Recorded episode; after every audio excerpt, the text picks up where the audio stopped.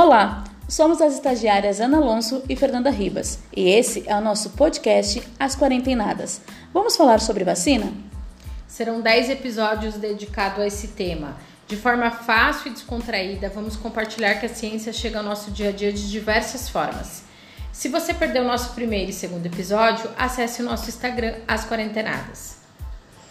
Somos estudantes de Ciências da Natureza, curiosas e queremos falar sobre o quadro vacinal brasileiro. Ana, que quadro vacinal é esse que tantos dizem e poucos sabem? Fernanda, o quadro vacinal brasileiro é um dos maiores programas de vacinação do mundo.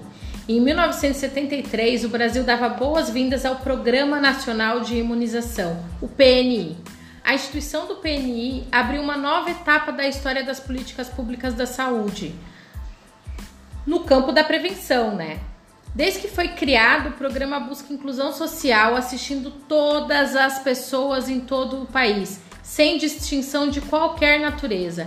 As vacinas do programa estão à disposição de, em todos os nossos postos de saúde, com equipes de vacinação, cujo empenho permite levar as imunizações mesmo nos locais mais difíceis. Atualmente, mais de 30 milhões de doses de vacinas soros e imoglobulinas são distribuídos ao ano, fora as campanhas de vacinação. No nosso quadro vacinal, a gente tem vacina ao nascer, na infância, na adolescência e na fase adulta. Ali ao nascer, a gente tem as tríplices, né? A, a, a BGC, a hepatite B, poliomielite, rotavírus, Ali na infância, a gente tem febre amarela, poliomielite, influenza. Na adolescência tem o papilomavírus humano, né, que é o HPV, a influenza. E na fase adulta, a, atualmente, a gente está tomando a influenza, né, que é contra a gripe H1N1. E torcendo aí para vir a vacina do Covid. Ana, mas eu ainda tenho dúvidas. Como esse quadro vacinal realmente se tornou acessível para todas e todos?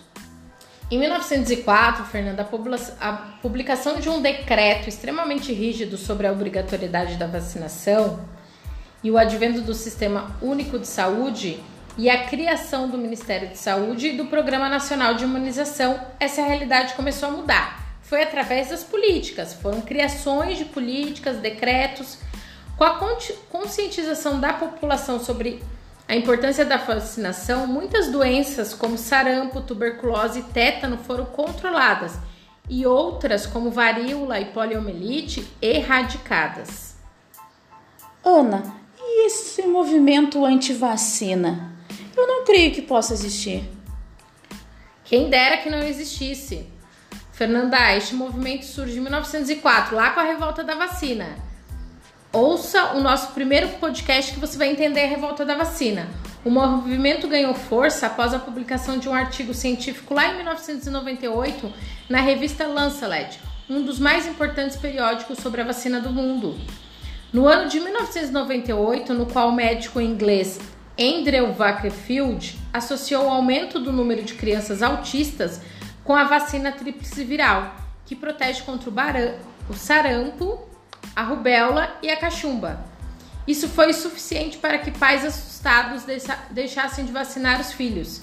Entretanto, alguns anos depois, descobriu-se que o médico, na verdade, recebia pagamentos de advogados em processos por compensação de danos vacinais. A própria revista Lancelot foi obrigada a se retratar, mas o estrago já estava feito.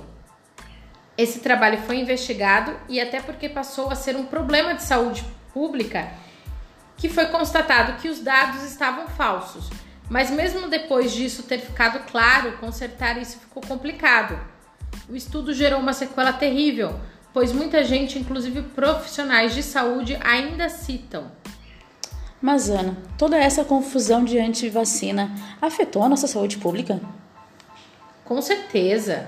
Tivemos grandes perdas por causa desse movimento. Em outubro de 2011, a Organização Mundial da Saúde informou que a circulação do vírus do sarampo mantinha-se ativa na Europa e na África.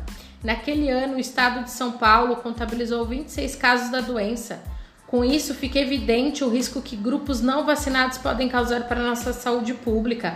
Tu imagina, Fernanda, o sarampo que já estava controlado, do nada aparecer. Isso é muito grave. Tá, não, mas me conta mais uma coisa.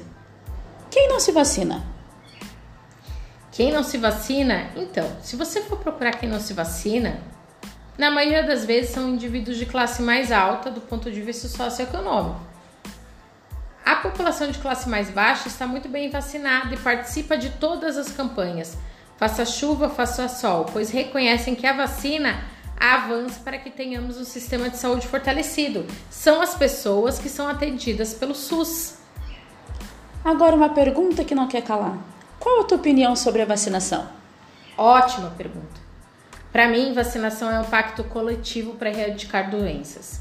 Não se vacinar não é uma escolha individual.